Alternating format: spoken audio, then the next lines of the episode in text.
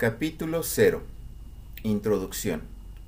Una de las grandes diferencias que existen entre el hombre y el animal es la facultad para hablar, que nos permite manifestar lo que sentimos, queremos, imaginamos o creemos.